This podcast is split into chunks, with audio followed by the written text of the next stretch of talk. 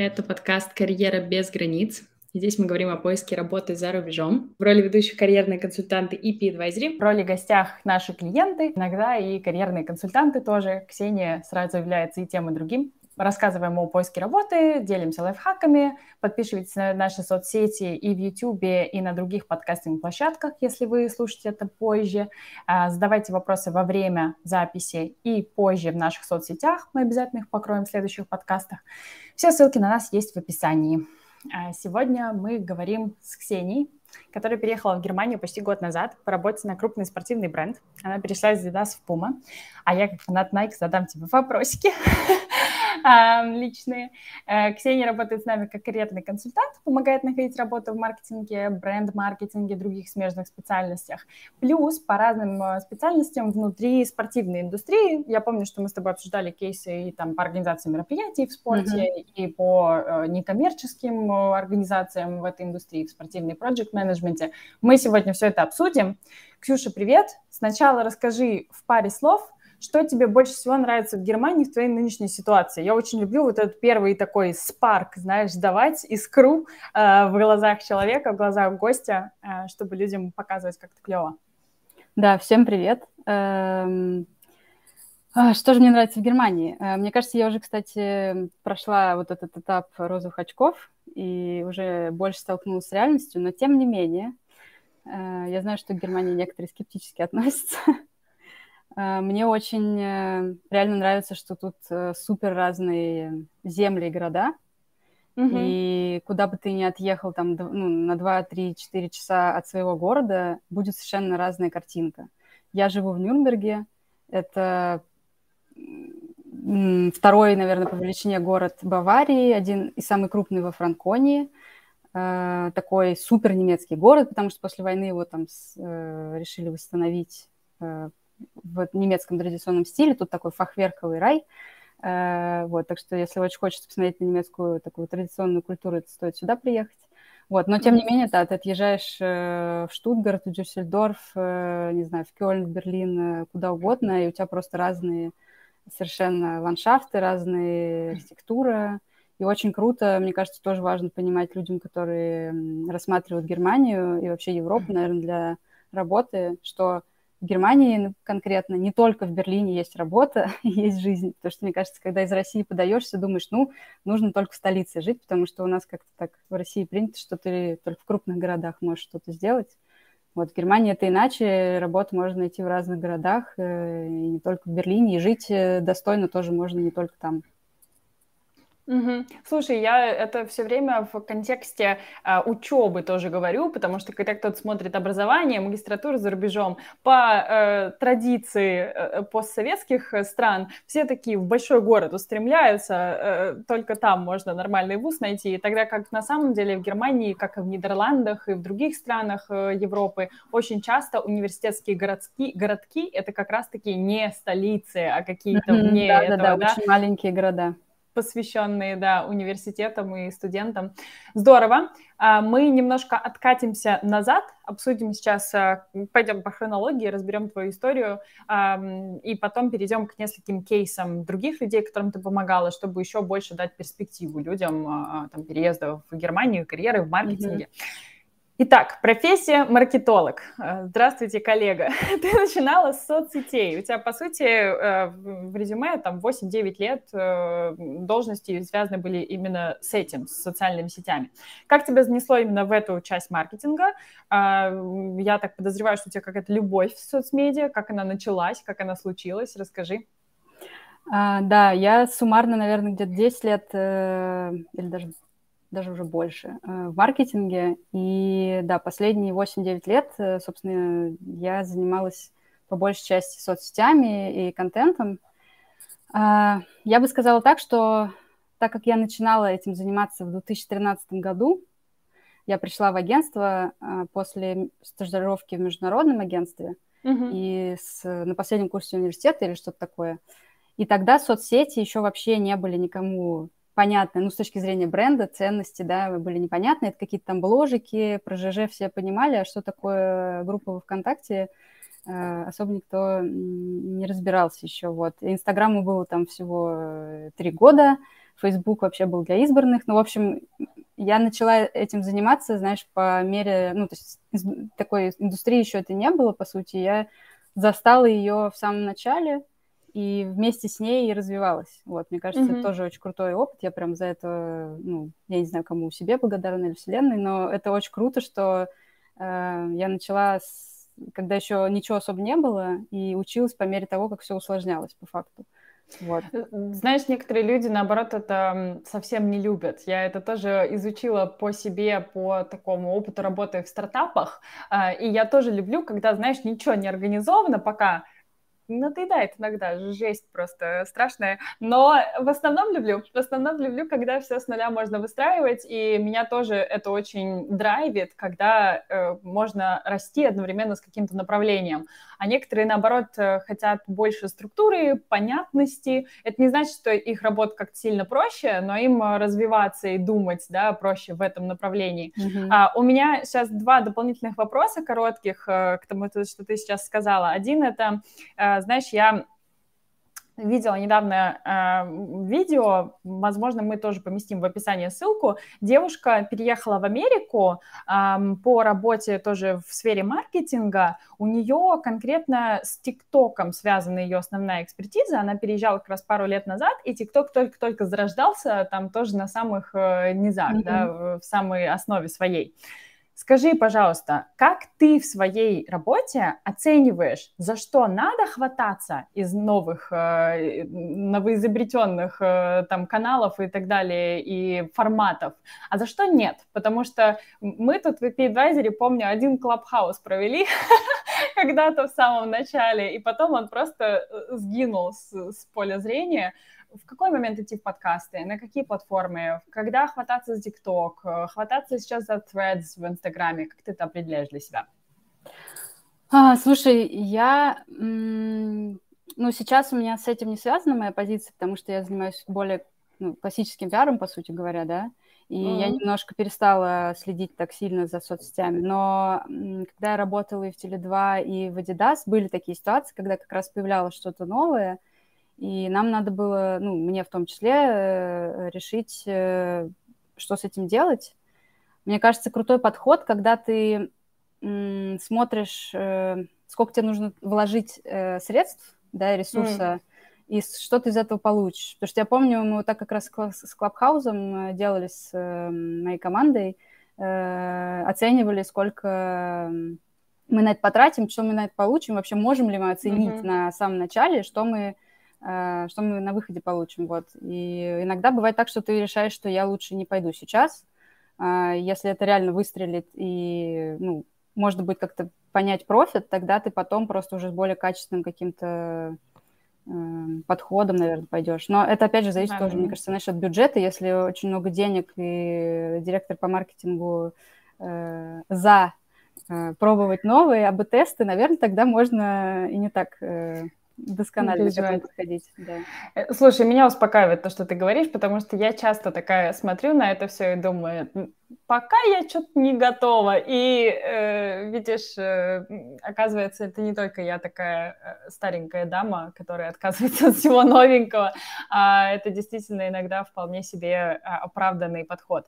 И второй вопросик, который я хотела тебе задать, это как у тебя персонально с соцсетями, э, потому что я понимаю, что публиковать регулярно что-то в своем инстаграме я вообще не готова. Хотя, с другой стороны, наша дизайнерка, например, а, наша SMM и дизайнерка Марина, а, которая только что, кстати, переехала во Францию по mm-hmm. визе визитера, такой аналог визы Digital Nomadов, мы за нее безумно рады. Вот, и она как раз, э, ну, любит публиковать от себя, вести какой-то сторителлинг по всем ее путешествиям. Она уже давно Digital Nomad, у нее куча такого интересного контента.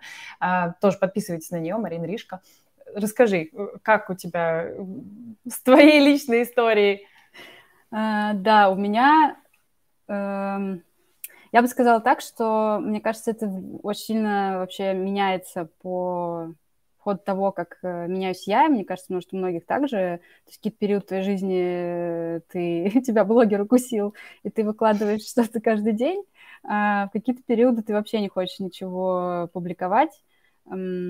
Мне сейчас кажется, что Инстаграм стал самый не креатор-ориентированной площадкой, несмотря на все рилсы от э, э, нынешнего директора их э, о том, какие они фи фичи делают для креаторов. Мне кажется, что чтобы реально сейчас стать э, ну, популярным в Инстаграме, нужно прям заново родиться, я не знаю, или откатиться на 10 лет назад и начать, э, ну, в общем, что-то такое сделать, потому что это очень тяжело.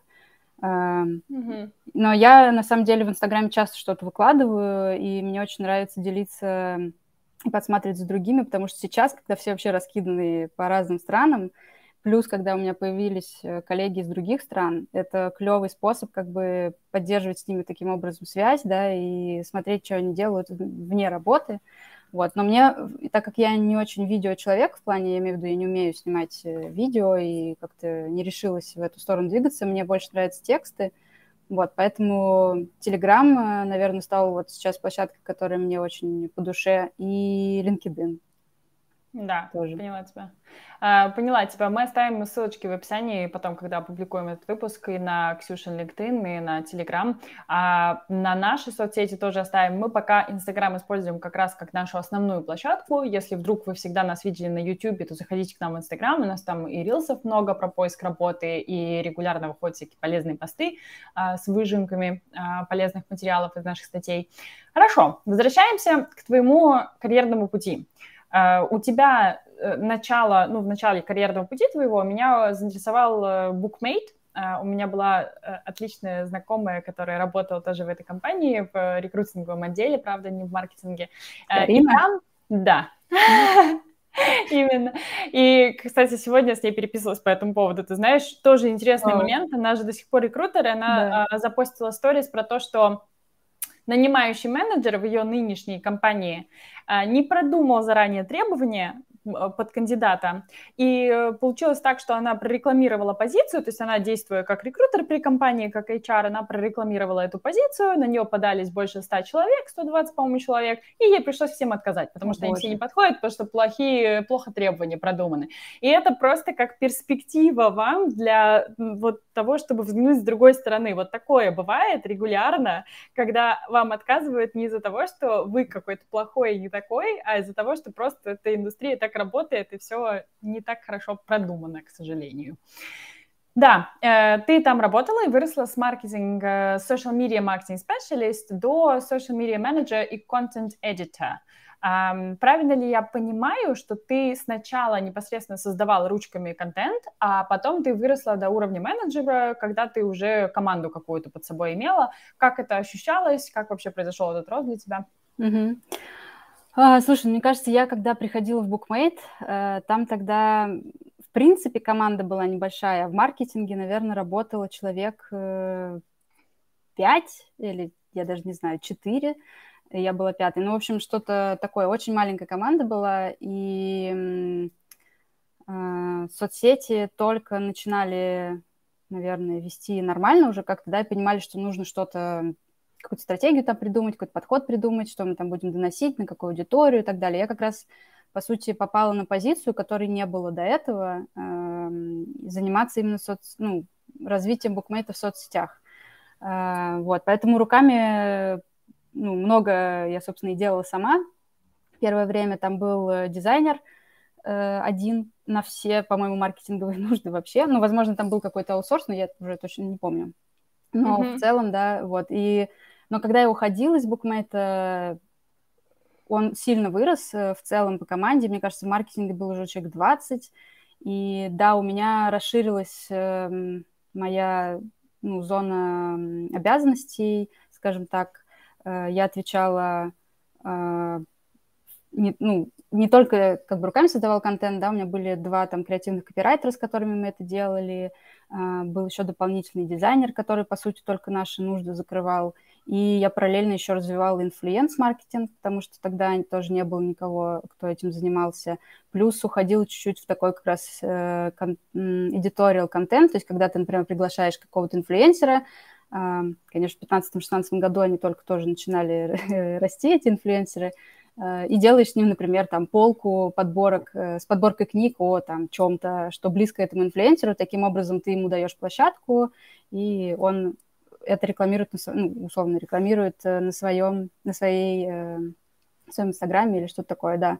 Поэтому там я так выросла с, э, со специалистом, ну, это я так, конечно, образно называю, ну, то есть я условно была одна, потом появилась такая команда, да, mm-hmm. и мне, кстати, интересно, что большая часть друзей, с которыми сейчас у меня есть, это все букмейтерши. Интересно. Ну, классно. Обычно самая такая дружная, дружная команда оставляет самые сильные впечатления а, с работы. А, я видела, что с 2017 года в твоем резюме начало мелькать а, слово бренд, и ты сейчас вообще полностью к этому пришла, но вот, а, получается, пять лет назад у тебя началось там бренд, бренд campaign manager, бренд manager. А, часто есть такое поверье, что переезжают исключительно технари, и, соответственно, в рамках э, маркетинга специализации это будет что-то в духе э, performance marketing, growth marketing, это будет, э, может быть, SEO или аналитика, да, или настройка рекламы, paid search, но как-то мало воспринимается, что может переехать бренд-специалист. Скажи, как ты пришла в эту часть, да, что тебя привлекает в этой конкретно в этом направлении маркетинга, и почему ты думаешь, что такие специалисты тоже могут переехать, что в этом такого ценного, да, в сотруднике, mm-hmm. который может это куда-то перевести с собой свой опыт? Mm-hmm. Ну, для меня, наверное, бренд-маркетинг, э, его особенность в том, что ты продвигаешь э, не конкретный товар, да, а ценности бренда, философию, там, миссию, отношение к каким-то важным э, топикам типа там экологии или равноправия или чего-то такого. Вот. Mm-hmm. И в том числе как бы проблема этой сферы в том, что так как это не продажа конкретного, в моем случае, в последнее время кроссовка, э, то такой тип компании тяжелее оценивать, э, ну, с точки зрения влияния на бизнес. Эм, поэтому бренд-маркетинг э, страдает, конечно, в кризис чаще всего. Эм, вот. Но тем не менее, эм, я знаю, что есть такой скептицизм у многих компаний, что бренд-маркетинг вообще не нужен, и мы будем закрывать только перформанс, э, да, и все такое. У меня ощущение, что так обычно происходит, когда бюджетов мало, э, потому что после того, как э, Nike, прости, эм, и Burger King ну, выстраивают, по сути, всю свою вообще все свои продажи за счет э, бренд-маркетинга, мне кажется, так э, не очень э, актуально говорить. Конечно, на это нужен бюджет. И ну, когда у тебя первостепенные вещи закрыты, наверное, ты можешь этим заниматься. А, насчет релевантности специалистов, да, есть такое, что считается, ну, это конкретно про российский рынок, я слышала, что и общалась когда с ребятами, что перформанс-маркетологов очень ценят с российским опытом в Европе, но, тем не менее, мне кажется, если ты из бренд-маркетинга, э, если ты можешь показать свою релевантность, э, да, увлеченность и понимание рынка, незашоренность, э, понимание там, работы, особенности работы в других культурах, ты все равно ну, совершенно спокойно можешь соревноваться и находить нужную тебе позицию. Просто важно себя правильно спозиционировать, mm-hmm. вот, и найти нишу, ну, которую ты займешь. Мне кажется, и в целом, да, может быть, это будет дольше, чем у перформанс-маркетолога или growth-маркетинг, да, но тем не менее это вполне себе возможно. Угу. Записываемся для, для резюме все. Незашоренность. Э, так, и, так и запишем. Э, слушай, очень клево. Э, я поясню для тех людей, которые не видели за кадром наше это обсуждение, что э, я, э, поскольку в Британии уже много лет нахожусь, здесь э, все такие принципиальные, э, что, мол, в Америке это называют Nike, но это против правил грамматики и произношения, потому что like пишется так же, как Nike, и поэтому произносить нужно Nike, и поэтому я э, привыкла к э, такому способу, хотя понимаю, что изначально по, по задумке это действительно Nike. Вот, мне очень импонируют они как бренд. Это один из немногих примеров, когда я действительно могу объяснить их why, да, вот этот в кругляшочке, э, который самый важный, который составляет ядро этого, э, этой компании. И я ходила к ним на тренировки еще в Москве, когда у них были бесплатные тренировки в очень классных э, местах, и приложением их пользовалась. Поэтому это, наверное, самое близкое, что у меня есть со спортивной индустрией и вообще с брендингом спортивной индустрии. Расскажи в паре слов про компании вот твои предыдущие, и мы уже передвинемся к переезду на самом деле, к уже mm-hmm. к самой к ядру нашего why и нашего подкаста. Расскажи, как ты попала в первые там Adidas, почему Puma, почему такая индустрия тебя привлекла? Um, в Adidas я пробовала попасть четыре раза.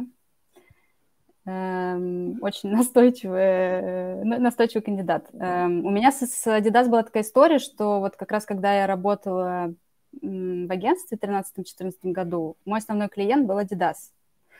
И я, соответственно, когда они ушли от этого агентства, я хотела к ним попасть. Потом через какое-то время я еще раз хотела к ним попасть попробовала еще в Рибок, э, потому что Рибок был тоже частью Adidas, но у меня не получалось, меня не брали. И, наверное, в 2020 году э, я решила, что я все-таки хочу попробовать э, ну, переехать в Европу по работе. И у меня был такой долгоиграющий план, что в 2020 году я закрывала язык сначала, э, сдавала IELTS в конце года.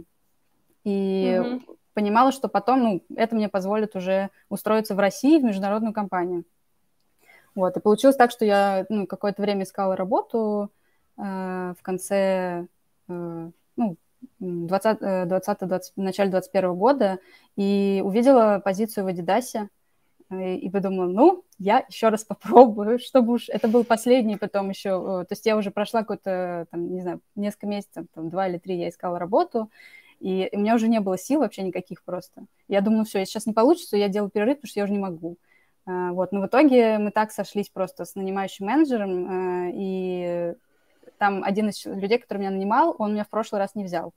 А в этот раз я показала, что я выросла, вот как раз тоже про позиционирование, да, что я показала, что изменилась спустя три года или там сколько-то, когда я последний раз пыталась. И меня взяли, и это был просто очень крутой опыт. Очень клевая команда, сильная, и да, Хотела тебя спросить, вот пока по горячим следам, у тебя есть ощущение, что Э, знаешь, на полумифологическом, непонятном энергетическом уровне, что все приходит, когда перестаешь этого настолько desperately хотеть. Когда у тебя слюна перестает течь э, изо рта, когда ты случайно там куда-то подаешь, и ты такой, вот да, и ты уже думаешь из последних сил, да ну, что получится так... У меня просто то же самое было, понимаешь, с университетом. Я э, подавалась в университеты в британские, мне очень важно было получить полную стипендию, я иначе не смогла бы переехать сюда. И я помню, что в тот университет, который я в итоге прошла на стипендию полную, я писала а, сопроводительное письмо про медведей. Я просто писала, медведи в моей стране по улицам не ходят. Это вот э, мотивационное письмо у меня было такое, потому что я уже долбалась к тому моменту, и я уже думала, ну нет, значит нет.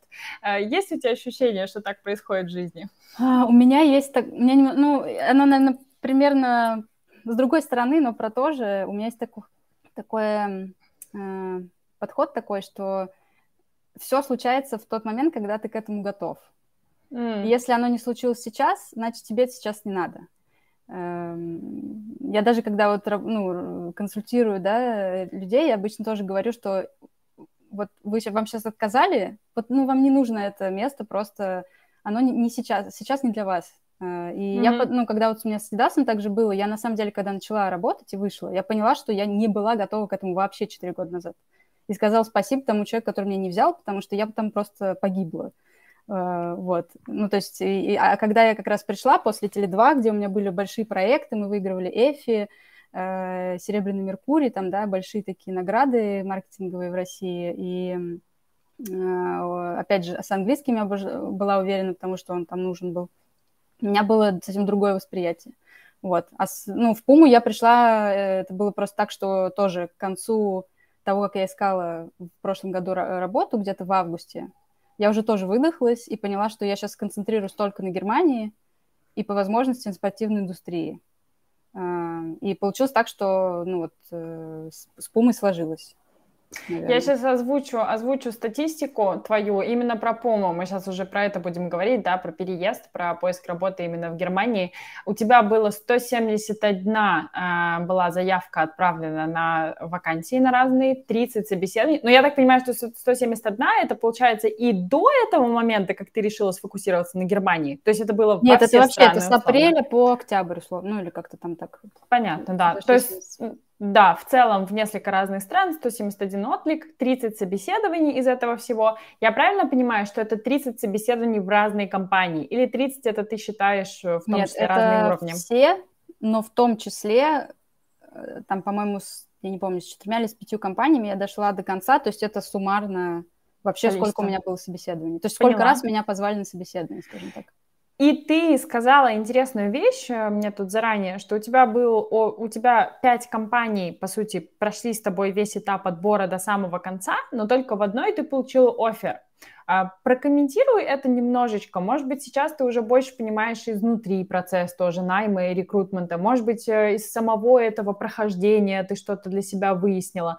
В целом людям полезно это слышать, что 171 отклик — это выматывает, но это Но нормально. Это не предел. Я знаю, это- когда люди больше делают. Да, это, это не предел того, чтобы сказать, ну все, это невозможно, мы совершенно туда не идем. Конечно, если вы работаете а, с профессионалами, кстати, для тех, кто только присоединился, я поясню, что Ксения работает э, в дополнение к ее должности в ПУМе, как основная дневная работа, она еще у нас как карьерный консультант, и она помогает как на а, часовых консультациях отдельных, то есть если вы застряли где-то в этом процессе, вы можете прийти к Ксении и обсудить с ней конкретные какие-то проблемы, да, почему у вас нет отзывов или почему после определенного этапа собеседования вы не проходите. А, так и на пакетах услуг, то есть Ксюша может вести вас во всем этом процессе, а, помогать вам подавать заявки на разных каналах и так далее. И я так понимаю, что, ну, со специалистом это будет более streamlined, а, будет проще, будет понятнее, что ты делаешь, что приносит результат, что нет, но все-таки как эмоционально ни, саму, ни самому, ни со специалистом не сдаться в этом процессе, и почему ты считаешь, что вот пять компаний, пройти там все этапы и только от одной дать офер, это как бы, это окей, это средняя ситуация на рынке или нет? Ам, Я когда э, обсуждала с другими, кто тоже переезжал, мне говорили, что у меня хорошая конверсия именно в сфере бренд-маркетинга, А, потому что в нем, правда, чуть тяжелее находить, чем э, там перформанс, например. Эм, Мгм. Вот. Э, Я пыталась, да, у меня была такая табличка большая, э, где я вела всю эту статистику, и я каждый раз, конечно же, запрашивала обратную связь, особенно, ну, когда ты с компаниями проходишь все этапы, чаще всего они, конечно, тебе дают обратную связь после, если они отказывают. Ам, а, а, а, Вот э, один раз я проходила все этапы с Золанда, например, я очень хотела туда попасть, потому что у меня там несколько людей работает, и мне, в принципе, близко, что они делают. Это была похожая индустрия, есть это такой яком, ну, Мгм. по сути, да, с э, ритейл, ну, в общем, и тоже лайфстайл и спорт. Эм, Но у меня там не сложилось, я себя, я потом уже проанализировала, что я себя плохо продала на последнем собеседовании. У меня э, вот этот менеджер, это даже был не нанимающий, а как бы тим, тимхед, по сути. Он Мгм. меня спросил про мой опыт в агентствах, а это было в 13-14 году. Я была вообще не готова к этому вопросу, потому что я думаю, ну кто, ну точнее, я даже не думала, что кто-то меня спросит про опыт десятилетний. А им важно было, чтобы ты умел работать, как будто ты в агентстве, потому что там такая команда, когда ты работаешь, ну, как э, креативная студия внутри компании, знаешь, когда ты, типа, закрываешь Мгм. все запросы для разных брендов. И я вообще была к этому не готова. Естественно, я там что-то сказала, но это был э, не лучший ответ. И мне кажется, что это был один из пунктов, почему он меня как бы не купил, условно говоря.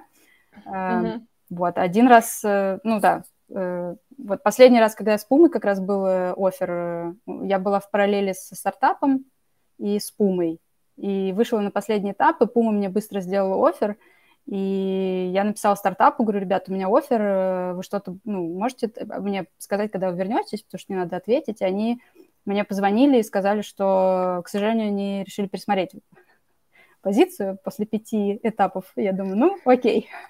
Да, возвращаясь к тому же факту, насколько все продумано в компаниях, особенно в стартапах, хотя и в крупных компаниях э, тоже бывает разное. Э, Я недавно даже не знаю, стоит приводить этот пример или стоит, но ладно, буду честной и скажу. В общем, разговаривала с человеком изнутри мета Мгм. компании, да, А, в айтишной сфере человек, не буду конкретно говорить должности, когда я э, рассказывала о том, какие проблемы в стартапах существуют, какие, соответственно, проблемы, я думаю, что решены в крупных организациях, он посмотрел на меня так, э, сказал, «Пф, Ты что думаешь? Крупная организация не что? Э, solid, что ли, да? Солидные, как э, крепкие. Так они из говна и палок сделаны. Или говна и жвачки, он сказал, по-моему, так.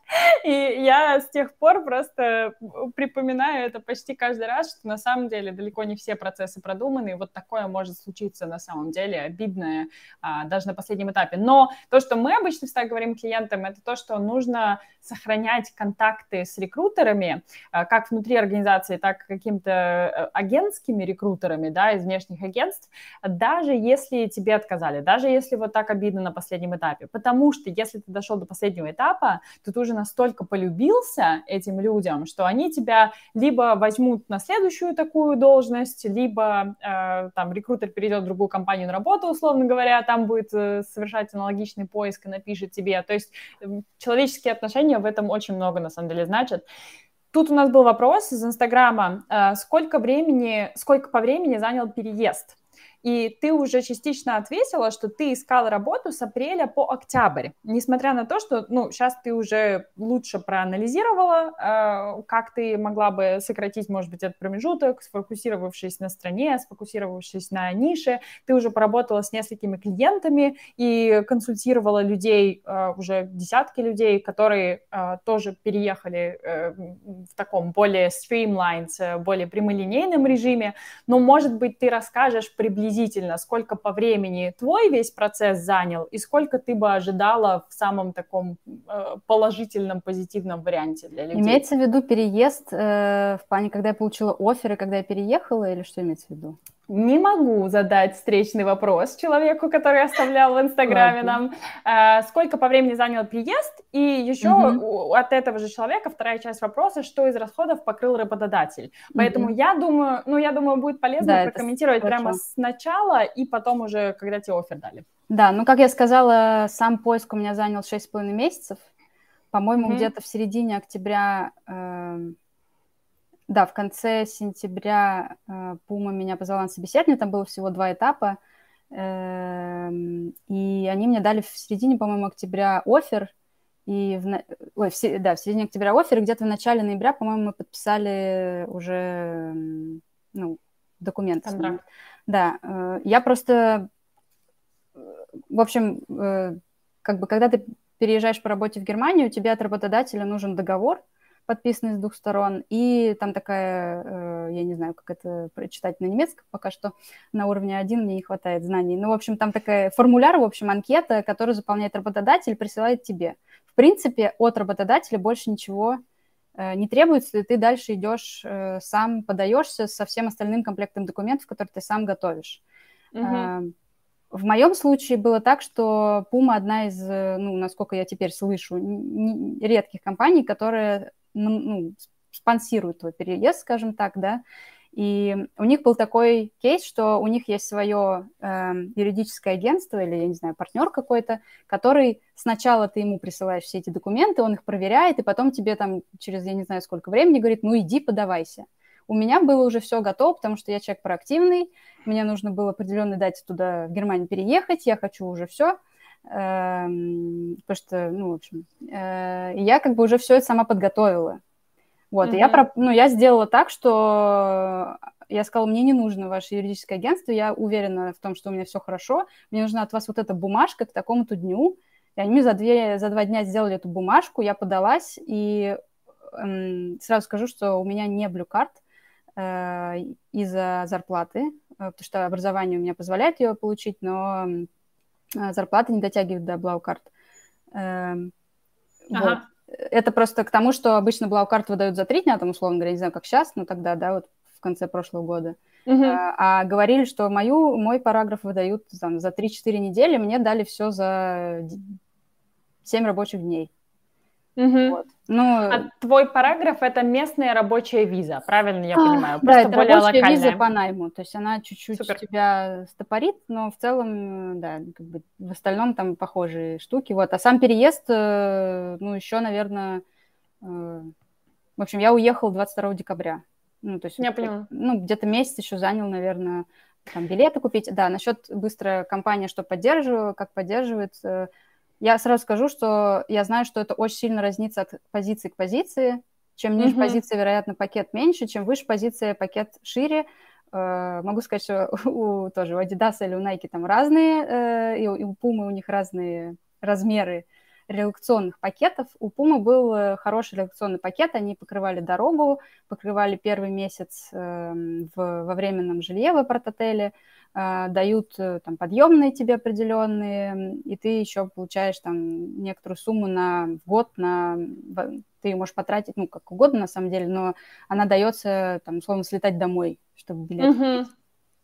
Супер, а, очень интересно. Я один только уточняющий вопрос задам. А, сам процесс отбора в Puma, ты говорила, что там всего два этапа. Чуть-чуть сориентируй, вот через сколько они тебе ответили? Ты, допустим, отправила туда заявку, к тебе вернулись типа через месяц, как э, слухи ходят про корпорации, что они там раньше вообще не отвечают, или к тебе вернулись условно в течение там пары дней и уже позвали тебя на следующий этап. Насколько вот это быстро mm-hmm. или медленно происходило? Еще важный такой момент, что в Пуму я попала через referral. Uh-huh. То есть меня, я вышла на, в LinkedIn, э, я откликалась в Пуму всего на три позиции разные. Uh-huh. Вот я была одна позиция, которая была, которая была связана с соцсетями. Мне казалось, что я просто идеально подхожу, потому что опыт прям 100% релевантен. Я написала девочке, которая там была пиар-менеджером, и написала, может, мне, пожалуйста, зареферить. Пока я ждала, когда она ответит, это был конец августа. Август не самое удачное время для того, чтобы писать людям за рефералами, потому что в Европе все в отпуске обычно. Вот. Но, тем не менее, она мне ответила, в общем, поздновато, меня уже отказали на эту позицию. И я ей написала, uh-huh. говорю, вот так, вот так, мне отказали. Она говорит, слушай, а я ухожу, хочешь, я тебя зареферю на свою позицию? Говорит, я пиар-менеджер. Я говорю, ну, я, правда, говорю, не пиар-менеджер, ну, давай. Вот, она меня зареферила, получается, 1 сентября, э, в День знаний э, российский. И мне ответили, по-моему, какого-то там 18 сентября. Меня позвали в понедельник утром, мне написали, что во вторник днем у тебя собеседование. Угу. С нанимающим менеджером. У Пумы немножко отличаются процессы от обычных корпораций. Uh-huh. У них, ну, у них как бы есть вот это forever faster, да, как мантра. И она используется не только как бы в э, маркетинговых материалах, но и внутри в процессах. Uh-huh. Вот. Я немножко обалдел, конечно, потому что за меньше, чем за сутки подготовиться к собеседованию с нанимающим менеджером, ну, это такой челлендж. Да, ну и потом было неделю они дали на тестовое задание, потом я его презентовала, и там, условно говоря, через неделю они мне позвонили, сказали, мы готовы взять. Я, кстати, хотела у тебя спросить, ты чуть-чуть раньше в нашем э, интервью сегодняшнем сказала, что тебе задали в Золанда неожиданный вопрос о твоем опыте десятилетней давности, э, и ты совершенно растерялась, не знаю, что там рассказать про эти агентства, потому что вообще забыла, похоронила вообще уже этот опыт.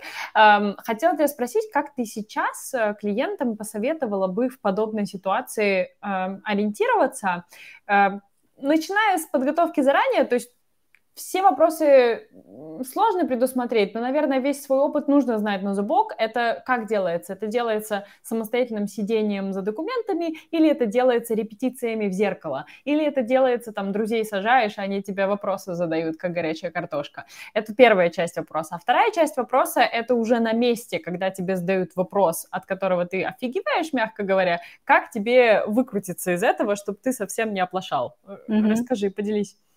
Мне кажется, первое, э, как подготовиться к какому-то вопросу, к которому невозможно подготовиться, другими словами.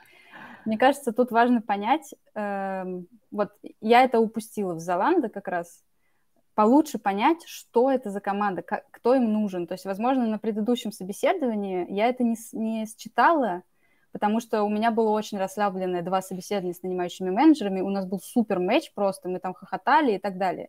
И я на это не обратила внимания, что на самом деле им очень важен вот этот опыт. Мне кажется, ну, постараться mm. как кандидат изучить вообще, что они в опыте такого могут... Э, то есть вроде ты релевантен, но что они такого могут особенного вот хотеть от тебя, э, э, на что они могут ну, потом спросить да, в каких-то более сложных этапах, например. Мне кажется, вот это да, просто понять, что им нужно, нужно через вопросы нанимающему, или ты можешь на LinkedIn найти человека из, этой, эм, из этого отдела, созвониться с ним, обычно все ну, более-менее открыты к этому, спросить вообще, как там, чего, да, и чего вам нужно и так далее. Эм, мне кажется, как-то так, наверное, к этому лучше готовиться. Супер. А... И на месте, на месте как не, не, не потеряться и совсем не просесть? Есть ли у тебя какие-то лайфхаки для этого? Мне кажется, тут очень сильно зависит от вопроса, э, потому что да. Э, у меня был такой кейс, когда меня спросили, что ты думала, когда ты делала проект. Я, мне кажется, я до сих пор не знаю. Ну, то есть мне кажется, это просто плохой вопрос. Иногда бывают вопросы плохие. Мне кажется, в такой ситуации, если вы не очень понимаете, что от вас хотят, лучше не сразу начать отвечать, да, а спросить человека, э, там, вы вот задали там такой вопрос, это вот это значит, или что вы точно хотите, там, меня можете, пожалуйста, переформулировать, может быть, или что-то такое, да, я не очень понял. Это на это, это ну, как бы свободный разговор, никто не подумает, что вы какой-то глупый или что-то такое, вот. Mm-hmm. Ну и мне кажется, всегда надо оставаться в каком-то смысле человеком, то есть если ты реально не знаешь ответ, ты можешь сказать, э, там, не знаю, если про какой-то твой опыт говорит, да, и ты, у тебя, например, нет этого опыта. Или там mm-hmm. тебя спрашивают про какой-то кейс, а ты вот, ну, вообще не готов к этому вопросу, ты можешь сказать, что, э, мне кажется, можно честно ответить, что я на сто процентов не уверен в том, что я могу вам вот э, как-то там, да, ответить что-то, или у меня есть такой опыт, но у меня есть смежная экспертиза в этом, в этом, в этом, или я понимаю, как там не знаю, как это устроено, потому что у меня 10 людей работают в этой сфере, я с ними каждый день на связи, я не знаю, или что-нибудь такое. Ну, то есть угу. как-то вот так попробовать. Супер. Э, слушай, я вижу, что у тебя потихоньку темнеет. Э, время наше тоже уже, э, время наше уже тоже там минут 15, наверное, 20 у нас осталось, но нам сыпятся вопросы вообще, очень тебя любят и активно все спрашивают. Я сначала приоритизирую те вопросы, которые нам чуть-чуть заранее задали в Инстаграме, и потом мы вернемся к тем, которые сейчас сюда накидали очень перекликающийся вопрос с тем, что мы в предыдущем, буквально две минуты назад с тобой обсуждали. Э, как сделали разрешение на работу, как согласились ждать специалиста? Это от одного человека вопрос. И от другого человека вопрос, почему европейская компания должна нанять иммигранта? Как им себя продать? В, кавычках. Но по сути это как раз та история про позиционирование и то, что uh, kept you alive uh, в течение всех этих 171 отклика и 30 собеседований, которые ты проходила, uh, Какие сейчас твои там топ-3, допустим, лайфхака или сколько сможешь назвать для того, чтобы продать себя, свою уникальность зарубежной компании? Угу.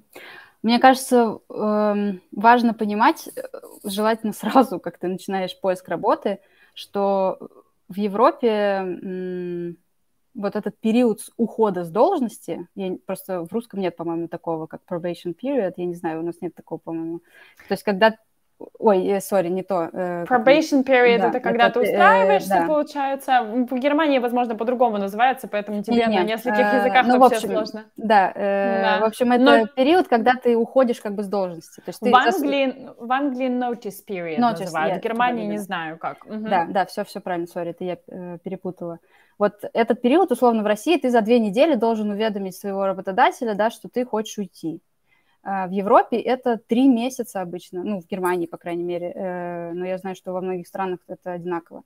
Это минимум три месяца. То есть человек должен mm-hmm. за три месяца сообщить, что он уходит. Чаще всего это делается, ну, не чаще, часто делается, что чуть заранее даже, чем за три месяца. А, это я к тому, что компании, в принципе, э, привыкли ждать кандидатов, будь то он из соседней европейской страны, из UK, из э, Дубая, я не знаю, или из России. Uh-huh. Вот, мне кажется, это тоже важно очень понимать. Во-вторых, э, важно понимать, если вы устраиваете интернациональную компанию, у нее уже в названии, ну, в определении то, что там много разных культур, э, да, и люди, ну, то есть компания привыкла нанимать людей не с одного рынка, то есть у них есть на это э, цель какая-то даже, может быть, стоит, да, и в целом они к этому открыты. Вот. Другой вопрос, что мне кажется, что очень важно показать свою заинтересованность э, и показать ну, вот эту э, страсть к тому, что ты реально хочешь там работать.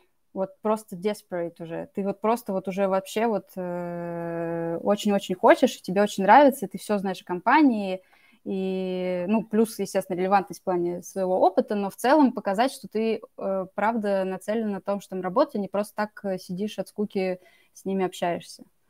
Это вот. очень интересно в комбинации с тем, как ты говоришь. Я с тобой в целом общаюсь э, чаще всего в переписках, да, мы с тобой постоянно на связи там по разным статьям и так далее, а сейчас мы говорим face-to-face -face, в, в прямом эфире, и ты по сравнению особенно с моим э, тараторством, э, ты очень такой grounded, да, спокойный mm-hmm. человек, по крайней мере, вот так общаешься профессионально.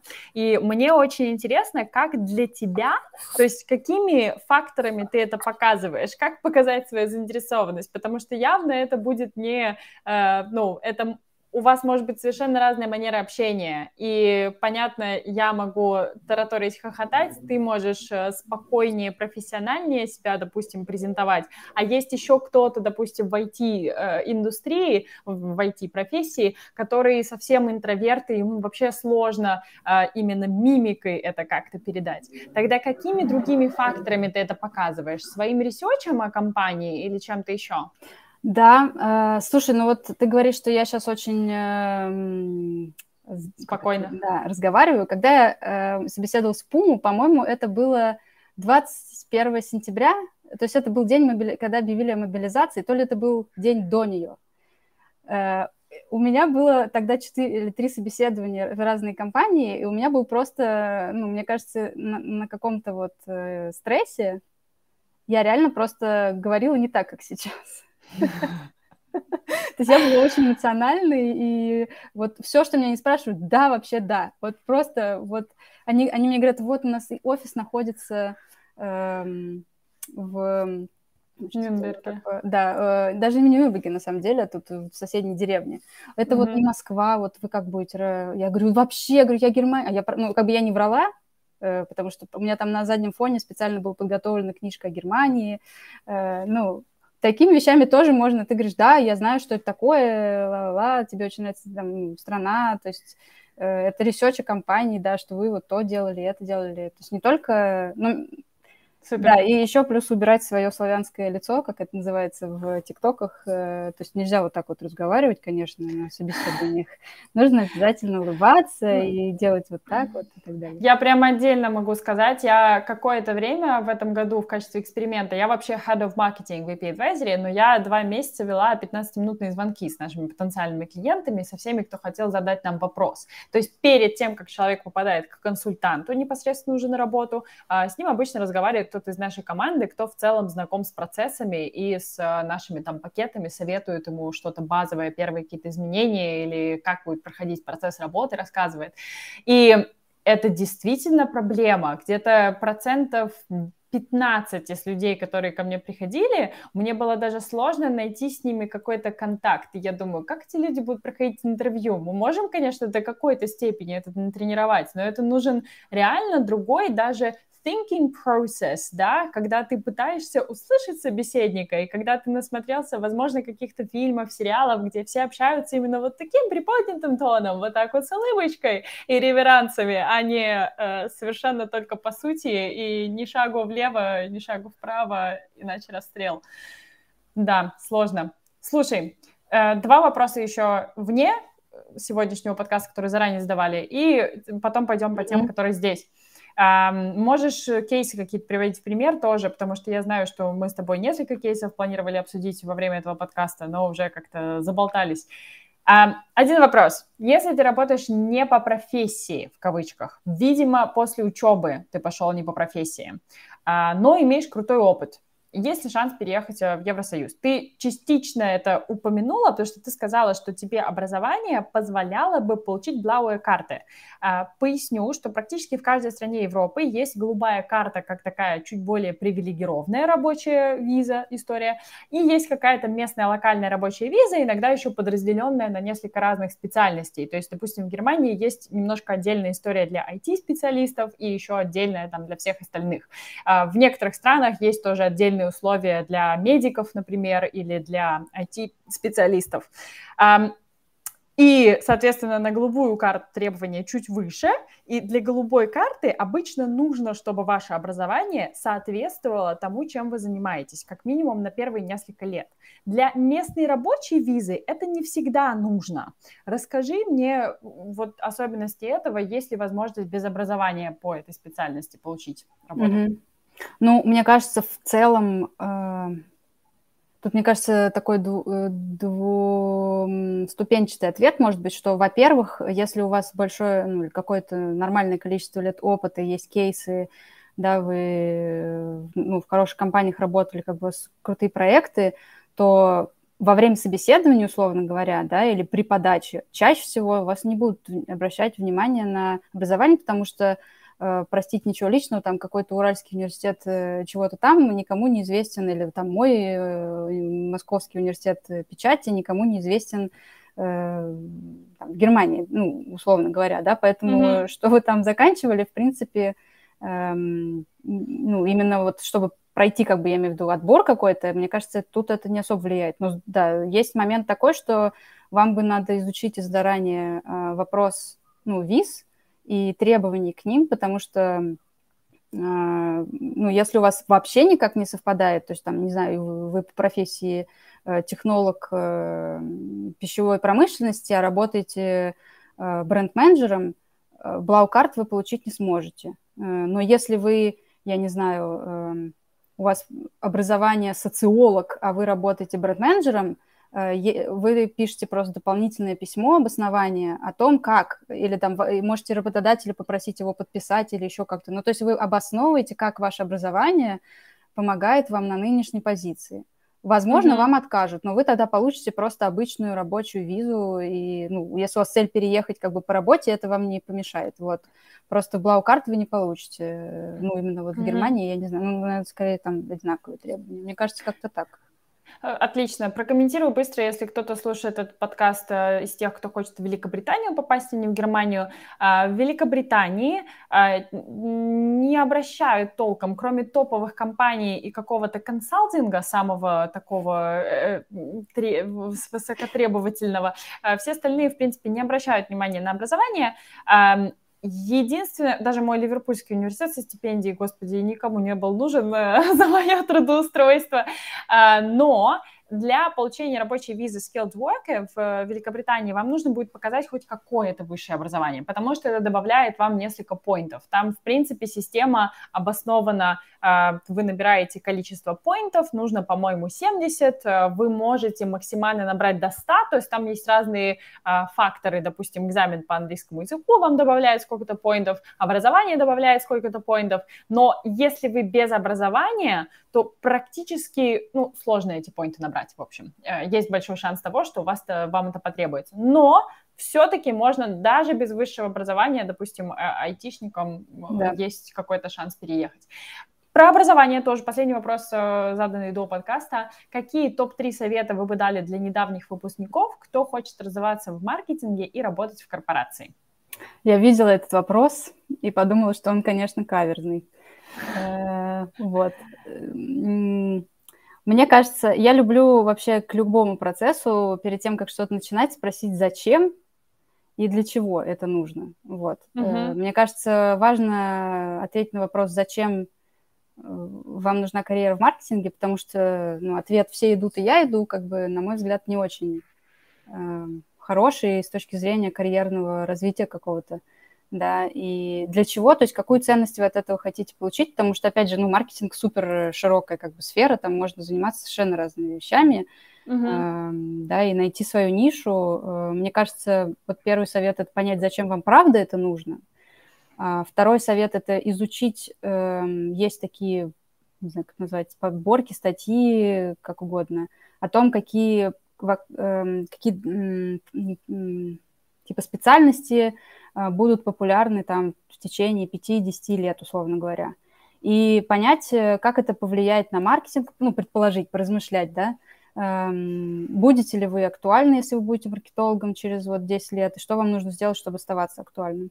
Вот. И угу. третий совет – это, наверное, а, пообщаться с каким-то, ну, там, пятью, семью, десятью людьми из сферы, из разных позиций, желательно из разных компаний, потому что можно работать в агентствах, это один как бы э, стиль, можно работать на стороне клиента, можно работать в стартапе или там в продукте, да, то есть это разный э, подход, э, вот пообщаться и понять, что вам вообще подходит потому что mm-hmm. за, эти, за счет этих разговоров вы сэкономите себе потом э, год три, так, наверное, э, тыканий в разные компании и поймете, с чего лучше начать. Это клево. Э, дам просто быстрый комментарий, что мы говорим с Ксюшей Ильюшиной, которая готова тоже вас взять э, на, допустим, часовую консультацию, чтобы обсудить, как вообще ваша карьера может развиваться. То есть, эм, ну, Ксюша с радостью возьмет и на пакет полный по поиску работы людей, а, то есть помогая им как сориентироваться в той стране, в которой они уже переехали, может быть, заканчивают образование или что-то, уже оказались там как экспат и ищете там э, карьерные возможности, либо э, человек, который только вот задумывается о переезде, простроить э, свое позиционирование и какое-то более долгосрочное, э, долгосрочный переход на эту международную карьеру, на международный уровень в маркетинге, либо в спортивной индустрии, в разных других профессиях. Э, это тоже Ксюша.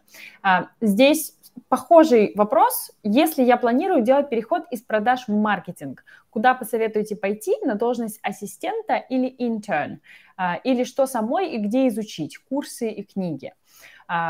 Хочу прокомментировать от себя, что я даже не уверена, что это зависит от уровня на котором вы находитесь в вашей карьере в продажах, и есть шанс того, что пойти совсем вниз на должность ассистента или интерна, для вас это слишком будет э, проигрышный вариант, и получить такую работу будет сложно, потому что вы будете считаться overqualified, и для компании это тоже риски, связанные с тем, что вам станет скучно, и вы уйдете, и им придется заново делать процесс найма.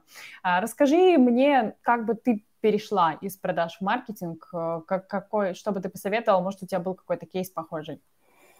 Um, да, мне кажется, ну, я согласна полностью, что я вообще не очень понимаю, что такое должность ассистента, то есть э, ассистент чего отдела, мне кажется, в России такого вообще почти никогда нет. Э, ассистент директора, это вообще не связано с маркетингом никак, да. Uh, да, интерн, если у вас год опыта работы в продажах, ну, наверное, тогда можно интерном пойти, вот. Если у вас 10 лет опыта в продажах, вы хотите перейти в маркетинг, то, э, мне кажется, да, тут, наверное, два пути. Это найти максимально похожую, э, пересекающуюся сферу маркетинга. Это, возможно, компания, то есть ее сфера услуг, условно говоря, да, или это ну, основа бизнеса, то есть э, где, не знаю, все работает на, там, не знаю, у бизнеса, например, да, эм, упор не на бренд-маркетинг, она как раз э, на то, чтобы больше продажами заниматься. То есть найти какую-то сферу смежную, вот, которая, где пригодится ваш опыт, но в которой вы максимально безболезненно, как бы одной ногой будете уже в маркетинге. Вот. Э, иногда, конечно, делают так, что, да, идут на какие-то курсы, э, но это скорее не курсы, это должна быть, мне кажется, мало такого в России, когда ты прям ну, два года там или год переучиваешься, ну или учишься чему-то, и потом плюсуешь это со своим опытом, но это все должно все равно немножко сочетаться, все равно, мне кажется. Просто так э, вот. Но мне кажется, из продаж маркетинг не очень далекий переход, просто тяжело так ответить точно, потому что непонятно, что за продажи, что mm-hmm. за сфера, да, и в какой маркетинг. Вот, но мне кажется, там не, это не так далеко, потому что маркетинг, по сути, это ну, реклама для того, чтобы что-то купили, если так уж э, Э, да. Ты так сказала сначала не очень легкий перевод, а потом, а, наоборот, сказала, что понятно, как перейти. Э, э, нет, я имею в виду не очень далекие сферы. Не очень далекие, все да, недалеко друг от друга. Поняла. Еще скажу, что у нас в Инстаграме, если вы зайдете в Инстаграм и P-Advisory, у нас среди недавних постов был эфир, прямой эфир с другим еще одним консультантом в нашей команде, Ольгой а, Кукушкиной. Я тоже с ней разговаривала, и мы много обсуждали этот вопрос. Пожалуйста, сходите туда, послушайте там тоже. А, мы еще обсуждали такой вариант перехода внутри компании и достаточно подробно говорили о том, что можно сменить свою сферу уже внутри какой-то более крупной организации и потом уже пойти по этому пути. А, Задали еще один вопрос. Расскажи про иерархию отдела маркетинга в больших корпорациях и их взаимодействиями с другими департаментами по твоему опыту, Ой. сравнивая со стартапом э, слэш малым бизнесом. Э, я на самом деле могу сказать, что ну, я работала действительно в основном в стартапах, либо в э, агентствах, которые были немножко связаны да, с более крупными организациями. Мне, конечно, очень тоже интересно, что ты скажешь на эту тему у тебя в основном взаимодействие с другими департаментами или с внешними подрядчиками? А, да, я, наверное, ну, не смогу рассказать про иерархию отдела маркетинга, потому что это очень сильно разнится от компании к компании. И я, мне просто уже как-то так задавали такой вопрос, и я, правда, ну, я не могу на это ответить, потому что даже вот, условно говоря, Adidas с Puma, казалось бы, из одной сферы, но это кардинально разные компании. Это просто вот э, вообще разные... То есть мне пришлось адаптироваться под Пуму, потому что Пума, несмотря на то, что это корпорация, внутри это как стартап, по сути. Там очень mm-hmm. маленькие команды, там все очень быстро, тебе, ну, у тебя есть возможность придумать себе проект и его делать, э, да, то есть... Но в целом... Э, конечно, я взаимо... ну, то есть это взаимодействие с другими департаментами, да, ты, ты, ты взаимодействуешь чаще всего э, с бизнес-категориями так называемыми, то есть это когда тоже есть там категория, не знаю, бег, э, тренинг, аутдор, женщины, uh-huh. дети и так далее, спорт, ну, какой-то лайфстайл и прочее ты общаешься, естественно, внутри там со стратегами, с э, бренд-активационными коллегами, э, с продукт-менеджерами иногда, вот. Ну и с, с сторонними подрядчиками, да, э, тоже зависит от команды, ой, от компании, где-то у тебя есть агентство на постоянке или несколько агентств, с которыми ты работаешь, да. Сейчас у меня такого нет. Э, я чаще работаю вообще с продакшенами, потому что или с ивент-агентствами, по сути, потому что нам иногда надо сделать, там, допустим, видеоинтервью где-то снять, да, вот мы его делаем. То есть это... По-проектно, по-проектно, да. по сути, да, да под да, каждый. Да. Супер, я тебя поняла. Эм, про иерархию вкратце прокомментирую. Она действительно есть, больше не связанная, то есть она может меняться в зависимости от компании, но на иерархию внимательно смотрите в зависимости от страны, в которой вы подаетесь, потому что действительно это достаточно четкая система, которая отличается от э, российской. А, или от там постсоветских э, стран постсоветского пространства, потому что начинается с интерна, потом идет, допустим, в assistant или coordinator, маркетинг coordinator, потом идет в marketing executive, это считается уровень повыше. При том слово executive, оно немножко confusing, оно немножко путает людей, потому что есть executive на очень верхнем уровне, но marketing executive это будет два года опыта, это не намного больше. Потом marketing manager, и это может быть junior junior marketing manager, потом просто marketing manager, потом senior marketing manager. В общем, ко всему этому может добавляться приставка junior или senior. Um, и после менеджера вы уходите в marketing lead или head of marketing или um, director, самый там mm-hmm. высокий уровень это director of marketing или chief marketing officer. То есть иерархия существует, проверяйте, на каком уровне вы находитесь, потому что в странах постсоветского пространства очень любят называть все менеджер. Кем бы вы там не были менеджером по кликингу, или, или у вас год опыта, или у вас пять лет опыта, э, перепроверяйте, как это происходит. Э, смежный вопрос, э, в чем отличается трудоустройство в, за рубежом, то есть насколько отличным от трудоустройства в Adidas было твое трудоустройство в Puma в Германии? Что ожидают немецкие коллеги от бренд-менеджеров экспатов, если сталкивалась? Угу. Думаю, тут речь не столько про процесс трудоустройства, насколько да, он да, отличался, да, а именно про то, про ожидания. Да, ну, э, мне кажется, что несмотря на то, что Adidas был как бы международной компанией, все равно это было в России, и собеседовали меня конкретно, да, э, все русскоязычные коллеги. Конечно, там какие-то были позиции у людей, когда их собеседовали не только русский офис, но и. Э, центральный. Но мне кажется, тут можно обобщить просто, что найм э, в российских компаниях, процесс найма, точнее, сам, я имею в виду интервью, да, что там спрашивают, на что делают упор, он сильно отличается от того, как э, это делается в Европе, и от того, что, ну, тебе нужно как бы вообще с нуля себя начать э, продавать, потому что в России, ну, по крайней мере, у меня и у моих, у моего круга, да, коллег, бывших и знакомых из сферы, обычно было так, что ты пишешь пост на Фейсбуке, да, и там, э, ну, еще пару месяцев ищешь работу, и как-то там у тебя все это получается. Тут так, к сожалению, не получится, вас никто не знает, э, вас таких тут еще много людей, и ну, важно тоже понимать, что себя надо очень круто позиционировать. Мне, вот, кстати, кажется, интересный момент такой, который я вот замечаю во время консультаций, что очень часто бывает, что люди, которые работают в бренд-маркетинге или ну, в маркетинге в принципе, они могут отлично, знаешь, там э, проработать позиционирование бренда, спланировать рекламную кампанию, но когда доходит до продвижения себя, и сформирование своего позиционирования, тут что-то ломается, и все такие, ой, я вообще не знаю, что про себя рассказывать. Вот, мне кажется, как раз э, на консультации очень круто можно, ну, этот процесс построить, да, понять э, ценности ваши, да, и слабые стороны, и рынок, и свою нишу определить, собственно, и дальше уже откликаться. Вот. Но мне кажется, конечно, интервью, культура интервью совершенно другая. Э, то есть, ну, вот даже от таких мелочей, что тебе нужно все время улыбаться и кивать головой, и использовать много слов, которые там э, да-да-да, конечно, о боже, как круто, о, -о, и все такое. Даже, может быть, если тебе не очень нравится как бы человек, ты никогда не знаешь, когда ты с ним в следующий раз столкнешься, поэтому лучше ну, это делать ну, на таком позитивном ключе. Ну и плюс от вопросов, что, конечно, очень много софт-скиллов проверяют.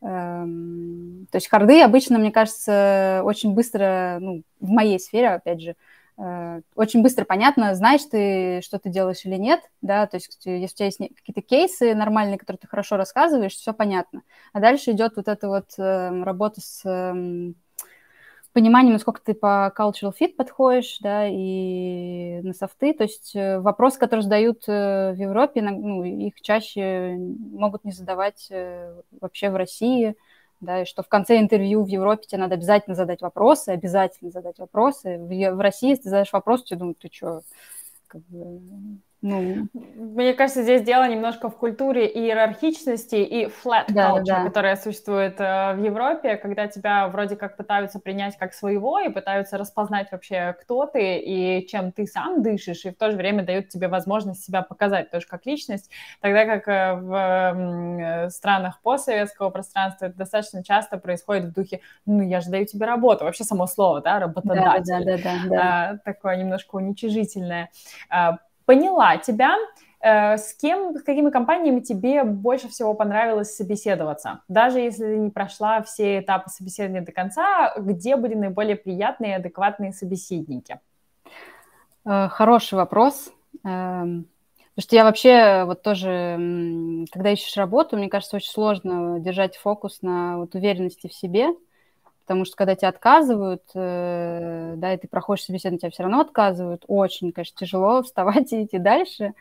Эм, вот, и я поэтому, ну, как бы мне кажется, даже если вам отказали после собеседования, у вас появился как минимум один, два или три человека, с которыми вы теперь знакомы, и вы их, конечно, должны LinkedIn, на LinkedIn, да, если такое, но э, вы с кем-то пообщались, у вас появился опыт. Э, мне, мне очень нравилось общаться с Золанда, а, потому что у них был очень крутой эм, процесс как бы, ну, интервью, прохождения тебя все время очень быстро, в общем, они выстраивали этот процесс, то есть ты прошел один этап, через день тебе уже присылают, э, выберите следующий, эм, и были очень приятные э, все, ну, с кем я общалась конкретно, да, у меня, в принципе, был матч, э, вот, ну, получится, что я в конце себя просто не очень круто продала, вот, и один раз вот был как раз Эм, тоже перед Пумой э, со стартапом. Эм, там было просто тоже очень крутое общение со всеми, все были мега приятные, не вот так вот э, такая не слишком ну, не натяжно приятная, а просто по-человечески здорово было общаться с людьми. И там был, э, мне отказали в итоге, там меня просто впечатлило то, как они выстроили оценку кандидата. Я просто реально упала от этого. Я была в шоке, потому что то, как они на это смотрели, ты в жизни об этом не задумаешься. Поэтому реально было очень тяжело ну, понять, что... То есть как бы то, как ты отвечаешь на вопрос, э, они это совсем по-другому анализировали, и по итогу как бы ты можешь не пройти, потому что ты не понял, что они там хотят на самом деле от тебя услышать. Там просто Интересно. да, вот эта вот система. Подход. Угу. Но хотя бы он есть. Когда есть какой-то да, особый подход, это всегда Там приятно. Были странности, да. Э, то есть, что последний этап у меня был с, с CTO, то есть это технический вообще шифт-директор. Да, технический директор, который собеседует человека на соцсети. Я думаю, господи, что вообще это происходит такое? Да, но... Интересно. Слушай, мы с тобой вообще много сегодня говорили про твою профессию, про то, что ты помогаешь людям с карьерой в маркетинге, да, и по своему опыту, по, по, по опыту своих клиентов, но мы, мне кажется, мало покрыли спортивную индустрию. И я знаю, что за последнее время у тебя было как минимум два обращения, да, даже, по-моему, три обращения. Один был э, project management, если я помню правильно, в этой индустрии, другой был организация ивентов, и еще был момент э, некоммерческих non-profit organization, Finance, э, и мы как раз думали, есть ли у человека сильный сейчас шанс переезда, или mm-hmm. нужно идти в э, частный сектор сначала. Расскажи чуть-чуть э, про спортивную индустрию. Ты в целом считаешь, что она сейчас активно развивается, нанимает людей? Какие, какого типа людей там ищут? Кому имеет смысл туда пойти? Понятно, что не только маркетологам. Mm-hmm. Мне кажется, тут тоже, ну так, верхнеуровнево про спортивную индустрию э, обрисовать, что есть две параллели, условно говоря. Есть э, бренды, э, есть агентства, которые, ну, рекламные агентства, да, но которые больше фокус делают на работу со спортивными брендами.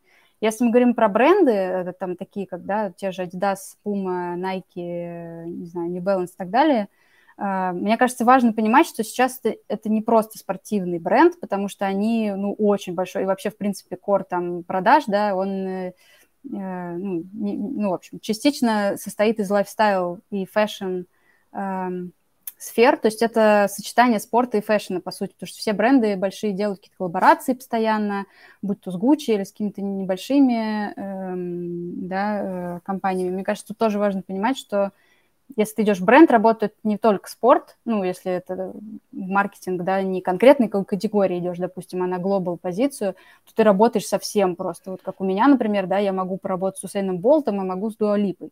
И в этом прелесть, конечно, что у тебя просто масштаб того, каких людей ты можешь встретить, э, это ну, крутой. Есть как бы вторая параллель, это когда ты работаешь прям, ну, это тоже, мне кажется, лучше назвать это спортивной индустрией, когда ты работаешь допустим, э, в клубе футбольном, да, или в какой-то ассоциации, или там Формуле-1, условно говоря, то есть в какой-то mm-hmm. организации, которая отвечает каким-то образом за, ну, за какую-то категорию в спорте. А, вот. Э, если говорить про вот эту вторую часть, э, когда ты идешь работать, ну, когда ты, допустим, вот я помню, обращался, как раз клиент был, да, из, он работал в «Зените», в, ну, в России, получается, да, и он хотел попробовать себя тоже в ну, в, таком же, в такой же позиции примерно, но на другом рынке. Вот тут я могу сказать, что э, есть такие позиции, как partnerships менеджер, например, то есть когда ты работаешь напрямую с амбассадорами, с атлетами, или ты работаешь с партнерами клуба, например, там, или что-то такое. Мне кажется, тут очень важно понимать, что очень важны знакомства и связи. То есть вот нетворкинг просто это должен быть э, Э, ну, какого-то там высокого уровня, потому что, ну, представляете, вы переезжаете, это, ну, то есть вы хотите работать, э, заниматься партнерствами клуба с локальными или там глобальными какими-то компаниями, вам надо знать, э, ну, всех и вся, грубо говоря. Mm-hmm. Да, эм, вот, но если, допустим, поэтому, мне кажется, туда порог входа сильно выше, ну, в плане, что туда сложнее попасть, потому что там, правда, то есть в Ман-Сити клуб э, на такую позицию с улицы ты не попадешь, в общем, да, но вот как раз в бренд или в агентство попасть легче, потому что ну, то, что ты делаешь на своей ежедневной работе, оно примерно такое же, как ты делаешь, э, там, допустим, в Яндекс.Маркете, условно говоря, не знаю, какой-то такой пример uh-huh. приведу. Да, но там просто есть э, уклон в ну, определенную индустрию. Вот, поэтому мне кажется, если есть такое, что хочется продолжать работать в этой сфере, то можно подумать, э, как просто вот опять же минимально, да, перетянуть релевантность своего опыта, остаться близко к этой сфере, но чуть-чуть через так, через шаг туда попасть, да, то есть сначала поработать в бренде, опять же, познакомиться со всеми этими клубами, или, я не знаю, с кем, с Формулы-1 там, или, ну, в общем, с каким-то интересующим тебя спортом, и дальше уже можно к ним э, спокойно uh-huh. совершенно, ну, пытаться дальше к ним э, устраиваться. Мы только сегодня обсуждали кейс э, с Лизой, с основательницей P-Advisory, э, когда к нам обратилась девушка, она пришла причем не на пакет, а на часовую консультацию э, с вопросом, почему она получает ноль ответов, просто ноль, хотя она и через рефералы подается, и через, там, напрямую через сайты карьерные, и у нее очень релевантный опыт, и на самом деле достаточно грамотно составлено резюме. У нее последняя позиция была Senior Partnership Manager, если я не ошибаюсь, эм, и она хотела на должность э, маркетинг-менеджера, там, senior бренд-менеджер, в общем, разные э, смежные рассматривала вещи. И, по сути, все, что мы за... Понятно, мы много проговорили про ее позиционирование, мы, в принципе, проговорили про ее карьерный рост, но, по сути, те две вещи ключевые, которые мы изменили, и она за две недели нашла работу, за две недели после этого она попала в револют, а, мы изменили ее последнее название должности, то есть оно было Senior Partnership Manager, а в Европе э, рынок труда работает по последней позиции. Если у вас написано Partnership Manager, то и рассматривать будут вас на Partnership Manager. Нефига подаваться на Marketing Manager, вас э, просто отсеет. То есть это момент такого более простого решения. Если вам подают несколько людей, если вы рекрутер, да, вы проверяете сотнями эти резюме, и вам подают несколько э, резюме, которые четко подходят под название этой должности, и еще несколько, в которых не совсем подходят. Это еще если и рекрутер глазами смотрит, а не ATS стоит. Это еще думать надо, нужно додумать. А человек, который партнершип делает, а может ли он эту работу выполнить? А рекрутер это не специалист в вашей сфере непосредственно, он не всегда может это додумать. И в итоге мы поменяли ей просто название должности и поменяли местами ее обязанности. То есть mm-hmm, то, что она да. вперед про partnerships, мы отнесли немножко вниз, сместили акцент на то, что она реально маркетинг-кампейн сделала, да, от и до для этой компании компании. И все, и, и, пожалуйста, вперед, да, работа есть. Э, очень интересно про позиционирование. Я знаю, что ты тоже очень любишь работать с позиционированием. Да, это или... моя любимая часть вообще. Да, что тут э, самое прикольное открывается. Я, слушай, хочу тебе вопрос задать. Я знаю, что мы с тобой в ближайшее время сделаем э, еще и вебинар, и сделаем его, скорее всего, с фокусом на бренд-маркетинг, потому что это самая сильная, да, такая твоя часть, и можно переубедить реально людей, что в этом можно найти работу. Интересно еще к нам много обращаются тех, кто уже, допустим, за рубежом на какой-то базовой маркетинг должности или хочет больше зарплату, но хочет именно в этой сфере. То есть тут тоже будет интересно именно карьерное развитие рассмотреть. Но ты упомянула, что а, мы там про перформанс-маркетологов да, разговаривали вначале, про growth-маркетинг. А, ты таким людям тоже помогаешь найти работу? Вообще, как тебе, с кем тебе интереснее в маркетинг-сфере работать, с кем тебе интереснее в спортивной сфере работать? Может, еще пару случаев а, назовешь, с кем кому ты помогала и были какие-то интересные кейсы? Угу. Ну, из-за того, что я до этого работала больше соцсетями, и, в принципе, в спортивной сфере я работаю только последние два года из десятилетнего опыта, то я бы сказала, что я не то, ну, то есть я шире покрываю именно сферы, потому что я просто знаю особенности спортивного маркетинга из-за того, что последний мой опыт такой, и я вижу, как это происходит прям, да, то есть когда людей берут. Mm-hmm.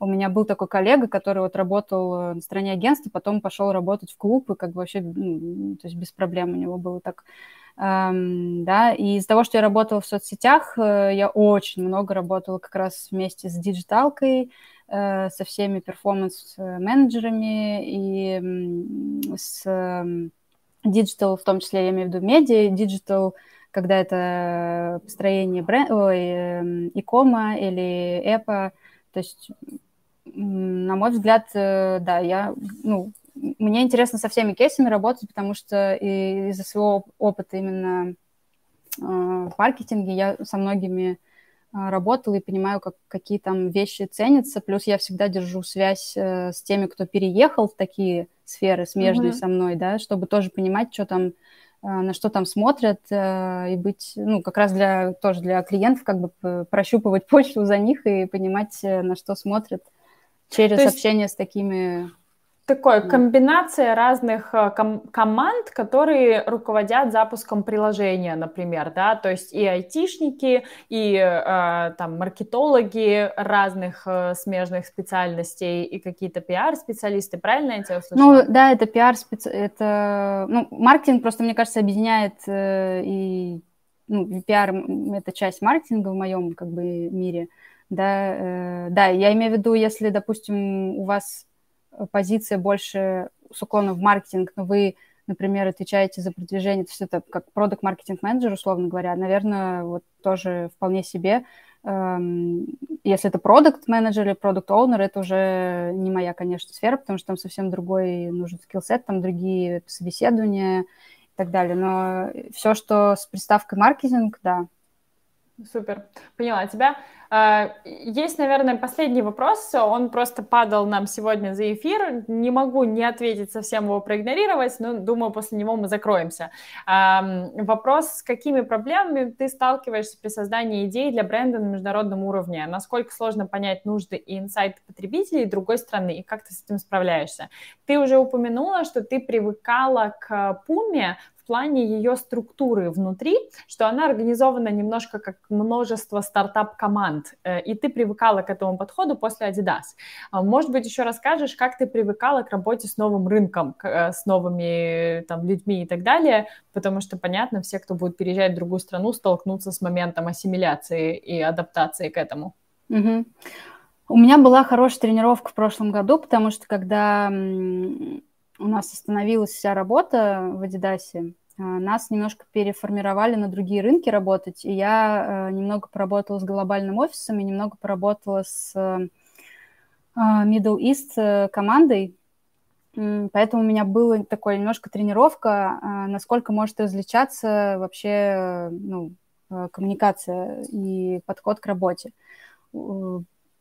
я бы не сказала, что, ну, когда ты попадаешь именно на глобальный, глобальную команду, то есть когда ты переезжаешь работать не на рынок, э, не знаю, э, Германия, Австрия, Швейцария, да, ну, там уже немецкий нужен, ты там уже больше в культуру uh-huh. погружен в любом случае.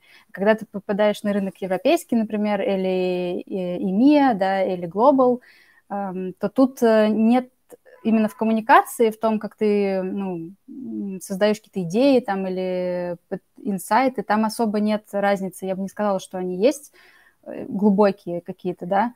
Есть культурные просто отличия, но ты прекрасно знаешь э, их обычно, то есть менталитет российский, ты понимаешь, что он просто не работает на глобальном уровне. Вот. Тебе это просто важно понимать. Еще эм, я очень советую книгу Culture Map, прочитать э, всем просто три раза и повесить на стеночку ее вот, э, перед тем, как начинать работать, потому что там рассказывается про то, как вообще работать в международной среде, какие бывают отличия, э, потому что вы, ну, работаете с людьми и работаете как бы для людей в бренд-маркетинге, да, то есть вы какую-то коммуникацию несете, это, по сути, mm-hmm. то же самое, то есть чтобы понимать, где, как вообще, какой подход найти, а так, мне кажется, в принципе, ну, у меня такой проблемы не было, что я вот э, сижу, пишу пресс-релиз, э, сидя в Пуме, и совсем не знаю, как его написать, а в России я бы знала. Нет такого. Угу, поняла тебя. Поняла тебя. Ну что, хорошо, закрываем эфир. Эм, Ксюша никуда не исчезает. Эфир мы, конечно, прекращаем, но вы можете к Ксюше прийти на звонок, как на знакомство 15-минутное, на котором вы просто узнаете, возможно ли вам получить работу за рубежом, э, или вам, эм, ну, стоит ли вам вообще к Ксюше приходить. Э, мы всегда заранее рассказываем, как этот процесс будет выглядеть работы, э, будь то пакет услуг, на котором Ксюша вам с разными этапами которыми помогает, либо это какая-то часовая консультация, где Ксюша проверит ваши документы или даст какой-то совет по э, вашей, э, вашему позиционировании да, на другом рынке труда. Все, что касается переезда в Германию, переезда в сфере маркетинга, в спортивных организациях, это все точно сюда. А, супер, спасибо большое э, вам всем за участие. Здесь еще ссылка у нас в чате сейчас отправлена на звонок на 15-минутный именно с Ксенией. Если у вас будут еще вопросы, как с Ксенией связаться, можно это сделать с нами, допустим, в Инстаграме написать нам или здесь же в Ютубе написать нам сообщение, и мы скинем вам прямую ссылку. В общем, общайтесь с Ксюшей, решайте а, свои карьерные вопросы – стремитесь к своим мечтам, даже если это занимает 170 откликов. А, и спасибо, Ксюша, большое за твое время, за inspiration, а, вдохновение и разные истории. Да, спасибо большое, было супер.